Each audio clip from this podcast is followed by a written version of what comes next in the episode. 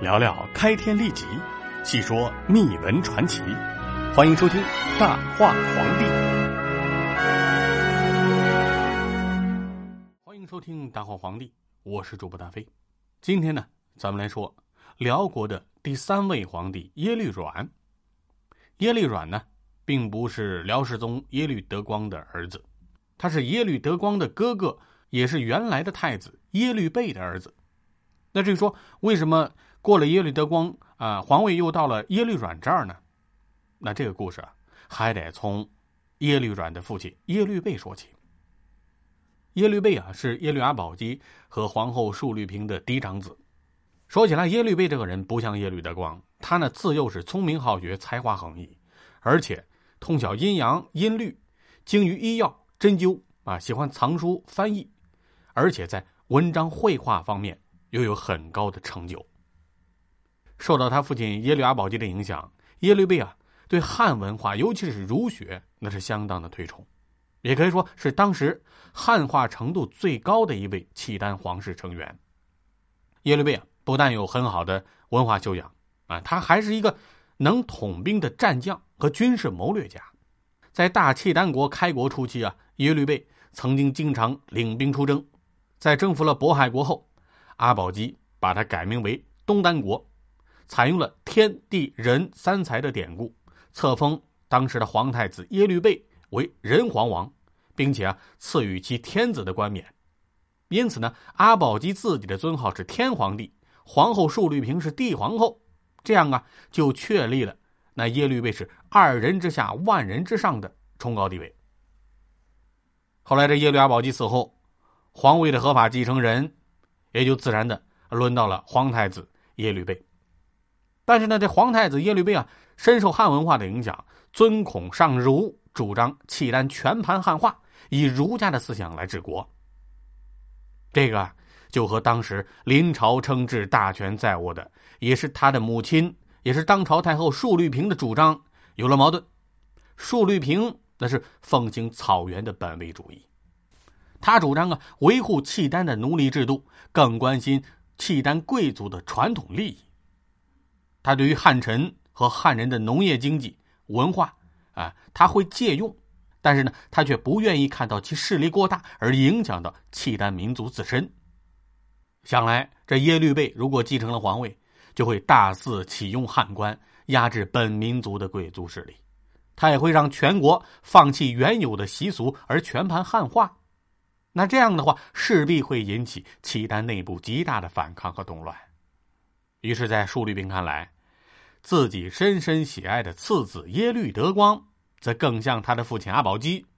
若以江山地业为重，显然呢，比耶律倍更加适合作为大契丹国的皇帝。后来，皇太子耶律倍也洞悉了母亲的心思，他也知道自己无法撼动母亲在大契丹国的地位。也无力与他抗衡，无奈之下，只好率领群臣向母亲述律平请命。大元帅啊，指的就是耶律德光。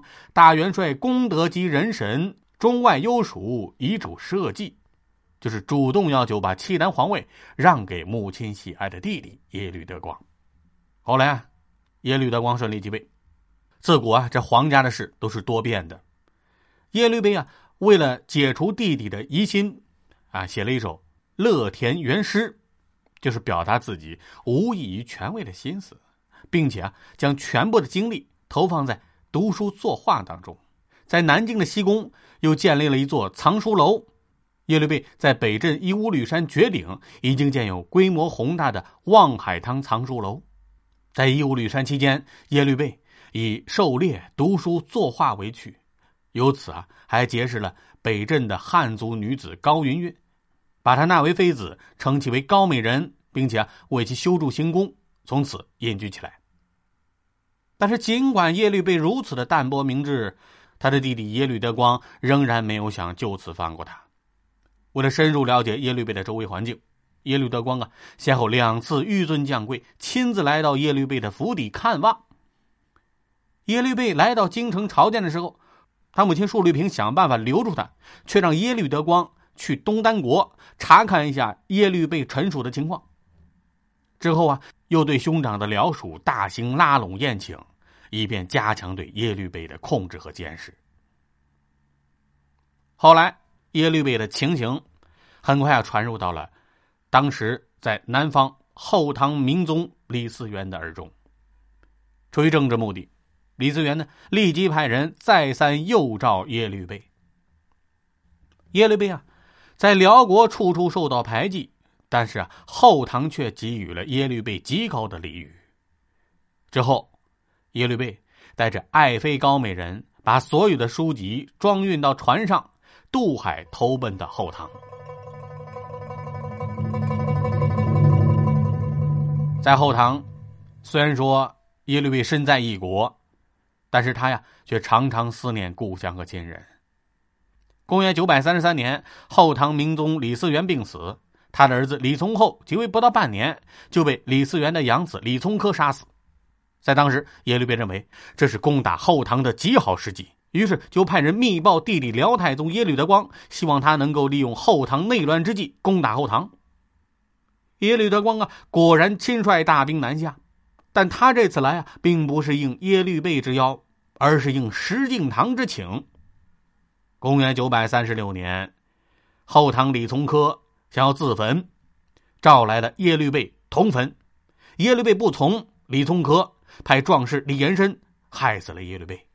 当年耶律倍才三十八岁，洛阳的一个僧人把耶律倍的尸体收敛起来，暂时埋在了一个荒山坡上。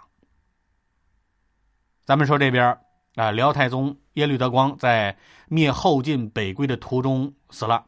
辽国众将啊，因为惧怕树律太后再次大开杀戒，又同情耶律倍的遭遇，所以啊，大家一起商议，拥立耶律倍的儿子耶律阮继承皇位。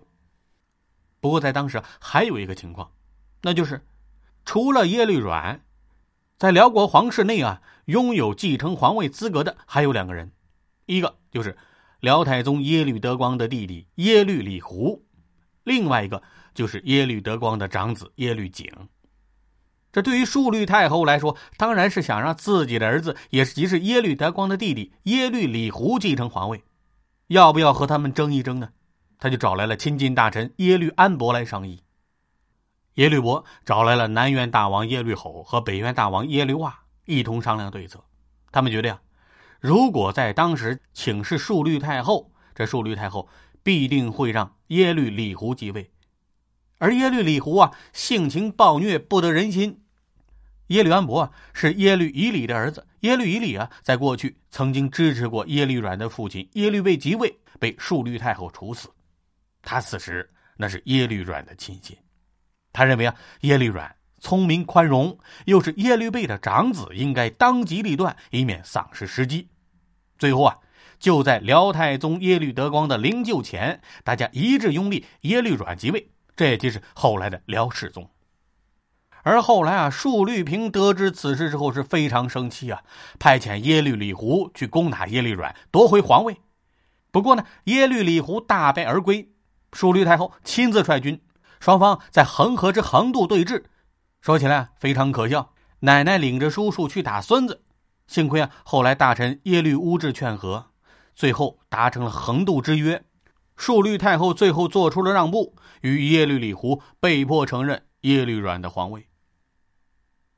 辽世宗耶律阮呢，因为深受他父亲主张全盘汉化的影响，即位之后也就做出了一系列背离契丹传统的举动。在政治上重用汉族人士，军事上信任投降的晋将，对诸多的酋长则加以压制。为了加速封建化的过程，下令释放奴隶。几次发动对后汉、后周的攻伐，积极争取中原。更有甚者，他似乎故意挑衅祖母耶律平的权威，册立了从后晋宫中得到的汉族宫女儿，那个比自己整整大十岁的甄氏为皇后，从而啊打破了契丹萧氏为皇后的传统，使得甄氏成为辽朝唯一的汉族皇后。而耶律阮得到甄氏的时候啊。甄氏已经四十一岁了，是当时辽太宗耶律德光攻打大梁之时灭后晋，耶律阮在后晋的宫里见到了甄氏。甄氏虽然说四十一岁了，但是仍然是风韵犹存，端庄秀雅。虽然说甄氏比耶律阮大十岁，但是啊，却依旧获得宠爱。后来甄氏为耶律阮生下了第三子，取名为芝墨。由于甄氏是汉人，他也因此受到了一些贵族的非议。耶律阮后来迫于压力，在公元九百五十年，将自己原先的妃子萧飒格之册立为皇后，于是便出现了两位皇后并存的局面。